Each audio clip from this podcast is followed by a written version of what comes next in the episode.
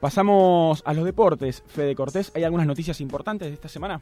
Sí, hay mucha información relacionada con el deporte, de varios deportes. Si querés podemos arrancar con algo que ya está en boca de todos y que estamos en cuenta regresiva, porque la semana que viene eh, precisamente tenemos la vuelta del seleccionado argentino en esta última doble fecha de eliminatorias, que si bien son los últimos dos partidos, resta el que tenemos pendiente con Brasil. ¿Te acordás esa vez que lo, un, comisionado de Anvisa entró con un papelito en el bolsillo trasero de su pantalón y dijo, este partido no se juega, no se jugó el partido de Argentina-Brasil? Bueno, ese se va a jugar, no se sabe cuándo ni dónde, pero se va a jugar. Lo que sí se sabe es que vamos a la semana que viene, el viernes a partir de las 20.30, jugar contra Venezuela en la bombonera, lo que pareciera ser la última presentación argentina en territorio argentino previo al Mundial de Qatar 2022. Eh, se habla como que podría llegar a ser la despedida de la escaloneta con el público acá de local. Se confirmaron cuáles son los que van a conformar la lista se había anticipado una preselección. Bueno, ahora se terminó de definir cuáles son los 33 jugadores que van a estar y entre lo más destacado, lógicamente, Lionel Messi va a ser de la partida. No había estado antes para estar con, la, con el PSG, para poder recuperarse del COVID-19 y demás. Bueno, en este caso vuelve Lionel Messi. Va a estar también Manuel Lanzini, no van a estar los jugadores que estuvieron involucrados en ese conflicto con Brasil por llenar mal los formularios, que son el Dibu Martínez, el Cuti Romero, Giovanni Lochelso y Emiliano Buendía, todos los jugadores que en su momento estaban en la Premier League, de hecho siguen todos en la Premier, menos Giovanni Lochelso, que está en el Villarreal, que ahora te voy a hacer un comentario sobre él. Y eh, no van a poder jugar porque les dieron dos fechas a todos ellos. Una, de, como sanción. Como sanción por el conflicto ese que sucedió allá en San Pablo. Tampoco van a estar Marcos Acuña y Alejandro Papu Gómez por distintas lesiones. Sí va a estar Di María, más allá de que tiene una lesión muscular. Y no va a estar Pablo Dybala, que es otro de los jugadores que va, viene, cuando va casi que no juega, pero cuando juega, juega bien. Eh, es rara la situación de Pablo Dybala, lo cierto entonces es que quedó afuera de esta convocatoria de Lionel Scaloni que se conoció ahora en las últimas horas. ¿Y hay alguna sorpresa, Fede? O por lo menos para vos, que digas, ah, mira, entró este hay muchas, Hay muchas porque Lionel Scaloni citó a seis, si no me equivoco, juveniles, juveniles, que al muchos de ellos no habían, la mayoría no habían sido convocados nunca y que lo que él busca es tratar de darles un poco de, ruedo y ver si no, no van a llegar al mundial, pero sí ya pensando a futuro. Scaloni piensa mucho en futuro y les está, los convoca para tener toda una semana entrenando al lado de Messi, entrenando al lado de Di María, entrenando al lado de los grandes para poder ir curtiéndolos a futuro.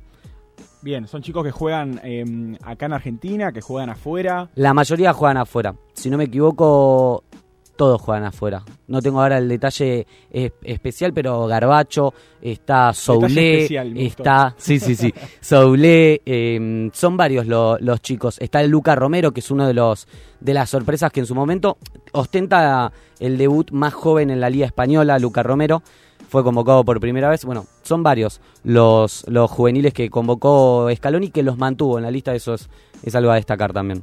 ¿Julián Álvarez está en la lista? Julián Álvarez está y también está muy prendido con respecto a otra de las noticias que tengo, que es la de los clásicos. Este fin de semana es... Es un fin de semana de clásicos, ¿no? Es un fin de semana lleno de partidos, es la fecha de los clásicos, algo que sucede solo acá en la Argentina.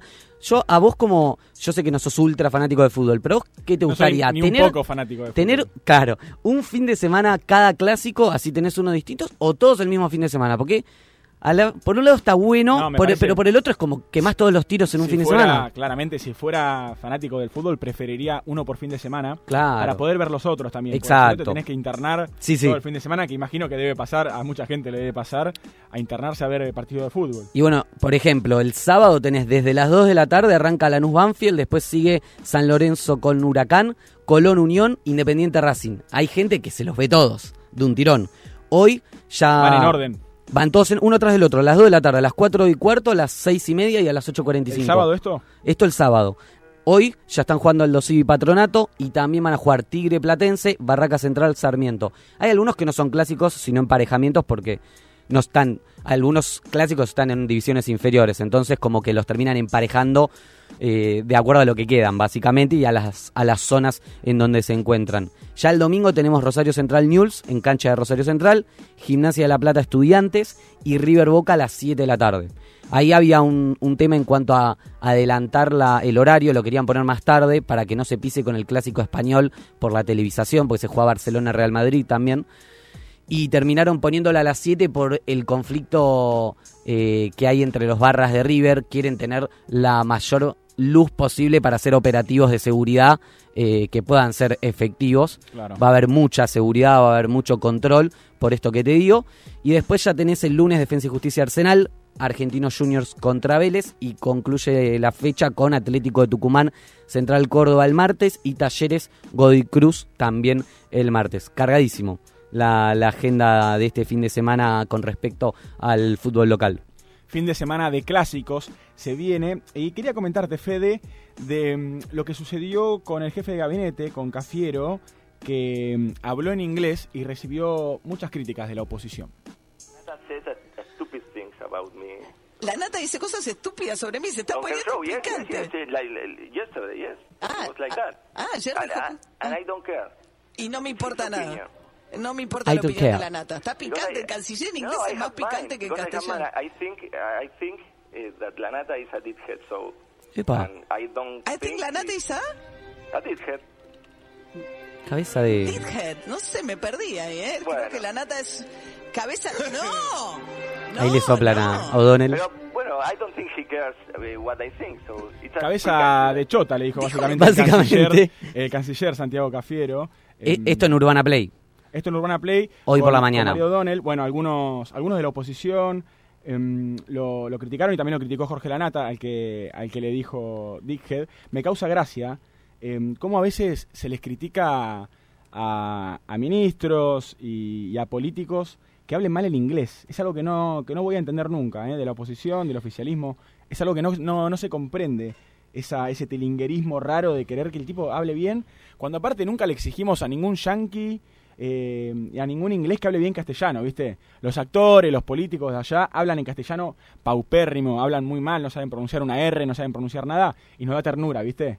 Claro. Eh, y ahora cada uno habla mal en inglés y le pegan con todo, como si aparte fuera necesario para un ministro o para un canciller, en el caso de, Cafiero, saber hablar en inglés. ¿Qué me importa eh, que hable buen inglés? Él habló en la Expo Universal de Dubai que se está desarrollando comenzó el año pasado y termina en marzo, este marzo de 2022, y dio, dio un discurso ahí, y la verdad es que leyó, pero bueno, no, no está habituado con el inglés, y es por eso que después le llovieron las críticas, y esto que escuchamos recién fue con María O'Donnell en Urbana Play hoy a la mañana, respondiéndole justamente a la nata que lo había criticado. Claro, eh, una, crítica bastante absurda. También me causa gracia, ¿viste? Porque mm, eh, a Carlitos Tevez habla en inglés para el orto, y nos cagamos de risa, ¿viste? Porque se supone que ese tiene que ser el lugar del villero también. Está bien que él no sepa hablar inglés. Pero Cafiero, que no tiene por qué ser un excelente bilingüe, bueno, se lo critica porque se supone que al tener envergadura política o qué sé yo, debería hablar buen inglés. Eh, algo extraño también. Más teniendo en cuenta que hay incluso presidentes, expresidentes que ni siquiera saben hablar en castellano, eh, que debería ser lo más importante. Pero bueno, un, un momento gracioso también escuchar a un canciller decir eh, Dickhead. Cabeza de chota en, sí, sí. en inglés. Es un Increíble. sí, sí, sí, cabeza de pingo. Y aparte, como que O'Donnell le decía, pará, pero no puedes decir eso. No, es un país libre. O sea, aparte lo digo en inglés. Si lo digo en inglés no pasa nada, decía. ¿Tenemos más noticias relacionadas al mundo del deporte, Fede? Tenemos, cambiamos de pelota de la de fútbol para. Después vuelvo en un segundito, pero vamos a, a, la de tenis porque se está jugando el Master 1000 de Indian Wells, aquel torneo que se está desarrollando en California, en los Estados Unidos, al que no pudo asistir Novak Djokovic por no estar vacunado, no puede ingresar a Estados Unidos si no está vacunado, no se lo permitieron. Al que jugó Daniel Medvedev, que era o es el número uno del mundo, pero que por haber perdido en tempranas instancias, el lunes vuelve a perder la posición. O sea que Novak Djokovic el lunes vuelve a ser el número uno del este ranking del ATP. Sí, sin jugar, por toda la cuestión de, la defensa de los puntos. Bueno, pierde de nuevo Daniel Medvedev ese lugar. los lunes actualiza el ranking, entonces es por eso que el lunes recupera su posición.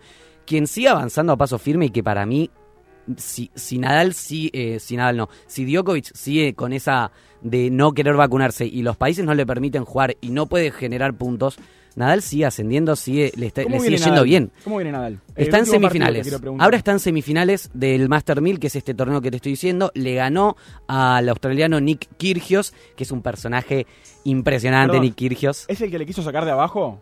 Es el que saca abajo. Una falta de respeto. Suele sacar abajo. a un gigante como Rafa Nadal. Es el que. pero se lo hace a todos, ¿eh? Se, lo hace a todos. El chabón, el chabón está más allá del partido siempre. Es como, por el momento se vuelve loco, te rompe tres raquetas. ¿De dónde es? De Australia. De Australia. Me hace acordar a, la, a esta teoría que que ejerce... Los colombianos. claro, que saca Lupita Rodríguez. que están fuera de contexto. Streamer, eh, cinéfilo, tiene un programa en Vorterix ahora, em, que dice que los colombianos juegan sin contexto. ¿Pasa algo parecido con, este muchacho? Sí, pero yo creo que... Porque es poco serio. Pero los colombianos, los colombianos no son tan temperamentales como él. Él es una persona que se vuelve loco. Rompe todo. No, se vuelve loco. Rompe raquetas todos los partidos, se pelea con los árbitros, se pelea con la gente que está en la tribuna. Es una especie, en, términos de, enojo, digo, y de ira es como el, gato Gaudio australiano. Sí, sí, sí, algo así, la verdad que sí. Djokovic también en cierto sentido es un tipo temperamental. Ha tenido Sí, pero muy bravas con, con, algún umpire. Sí, pero no tanto, no, no, a este nivel. El de Nick Kyrgios, vos sabés que va a pasar algo en su partido. Siempre hay alguna polémica. Siempre, siempre hay una polémica y de hecho hubo una, más que polémica, algo divertido que mm, eh, en este partido en frente a Rafa Nadal, en el cual termina ganando Rafa 7-6, 5-7 y 6 4, en donde empieza a enojarse porque él es de escuchar mucho lo que pasa en el estadio. Entonces se enojó con alguien que estaba del lado de la tribuna y le, empezó a decir un par de cosas. Las escuchamos. Lo tenemos el audio para escuchar. Estamos, estamos actualizándolo, Fede, así que lo vamos a escuchar en breve. Pero mm, Retomo, Nick Kyrgios. ¿Lo, putean de la grada el tipo? Eh, partido 7-6, ya había perdido el primer set. Él gana el segundo, van 2-2 en el tercero, o sea, tiene que ganar. La, eh, él se, se, vuelve un poquito loco y escucha mucho lo que pasa en la tribuna. ¿Y qué pasaba en la tribuna? ¿Y qué dijo él? ¿Sos bueno a tenis? Le dice. Ah, bueno, por eso yo no te digo cómo jugar. Eso le dice a alguien que estaba ahí señala al costado y le dice, yo a él no le digo cómo tiene que actuar. ¿Sabes a quién le estaba hablando? A Ben Stiller. Ben Stiller estaba sentado ahí. O sea, él se, se trenza con un con un hincha que le dice, che, che, relájate. O sea, yo, vos, vos sabés jugar al tenis mejor que yo. John le dice que no. Ah, bueno, yo no te digo cómo jugar.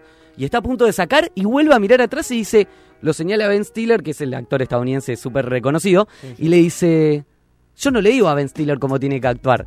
Y ahí traigo a colación también que Ben Stiller se volvió muy amigo del Peque Schwartzman. Creo que lo invitó a jugar, puede ser en un partido, lo invitaron a jugar un ratito. Sí, eso es verdad, sí, sí. Entró, entró en un partido para hacer, eh, para hacer unos, unos raquetazos, para jugar un poquito con, con, uno de los rivales, pero siempre, últimamente, en realidad, se está viendo mucho con el Peque Schwartzman. A estos torneos de los Estados Unidos, él va religiosamente a todos y cuando terminan, se, pone, se va a comer con la, con la novia del Peque y con la esposa de él y son mejores amigos, suben fotos, suben todo. Me parece increíble. Me encanta Ben Stiller. ¿Sabes qué me dicen que me parezco a Ben Stiller? me encanta, ¿sabes que tenés de verdad, ¿eh? De verdad. Tenés un aire, o sea, tratamos de no opinar sobre los cuerpos y demás, ¿no? Cambios de paradigma y demás, pero estás medio Zulander. No, no, me, ha pasado hasta con el médico. Un médico sale, sale a, ¿viste cuando salen con la planilla a decirle un apellido? Ya me había atendido él. Y me dice, ¿Stiller? Ben Stiller gritó ahí en, el ah, hospital. no importa nada. Y me miró de reojo y se cagó de risa. yo digo, no puede ser. No, no, siempre los médicos, viste, en, términos Seriedad plena. de construcción, siempre atrasado. Sí, sí, sí, pero no. No era el caso. ¿Sabes a quién me hace pensar eh, Ben Stiller? Me hace acordar a, mm, Adrián Suárez, eh, digamos, hablando a la distancia, ¿no? Pero digo, siento que es como un Adrián Suárez de Sí, puede ser, ¿eh? Es siempre un tipo que está medio en esas circunstancias medio raras, ¿viste? Que, se va a casar pero no quiere y se casa igual. Y ese, papel, un papel así medio divertido. A mí me encanta, a mí me encanta, me parece un actorazo de comedia espectacular, tiene peliculones, em, Loco por Mary, La mujer de mis pesadillas, em, bueno, la que tiene con De Niro también, que es un peliculón. Eh, sí, Los Fockers. Bueno, Los Fockers es la 2. La familia de, mi novia se llama la primera, que también es un peliculón.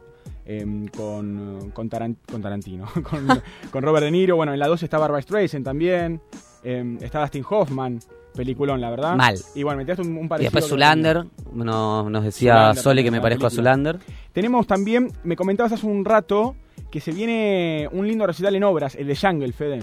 Exactamente, tenemos música de todos los estilos, como les decíamos en este programa de hoy, y vamos a irnos eh, del primer bloque con la banda mítica londinense que viene a la Argentina, como les dije, este martes. Yo el viernes que viene te cuento todo, porque voy a ir a saltar al Estadio Obras, con una banda que mezcla electrónica con jazz, funk y soul. Me encanta. Es realmente increíble. Jungle se llama, yo les recomiendo a todos que la escuchen, pero antes la escuchan acá en Sinapuro.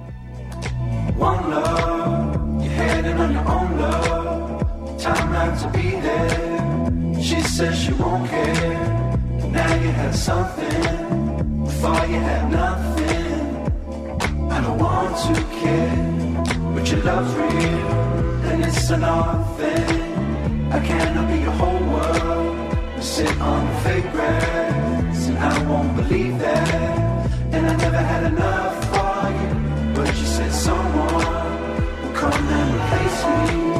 How can you replace me? While it's true.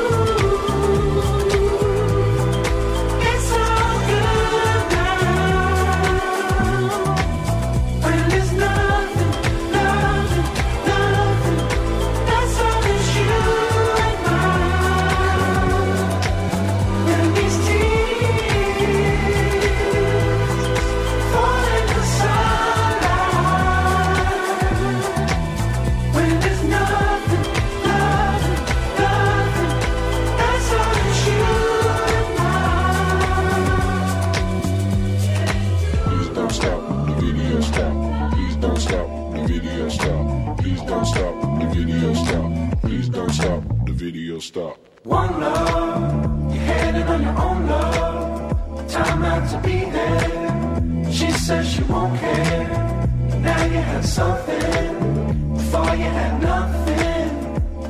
I don't want to care. But your love's real. And it's a long thing.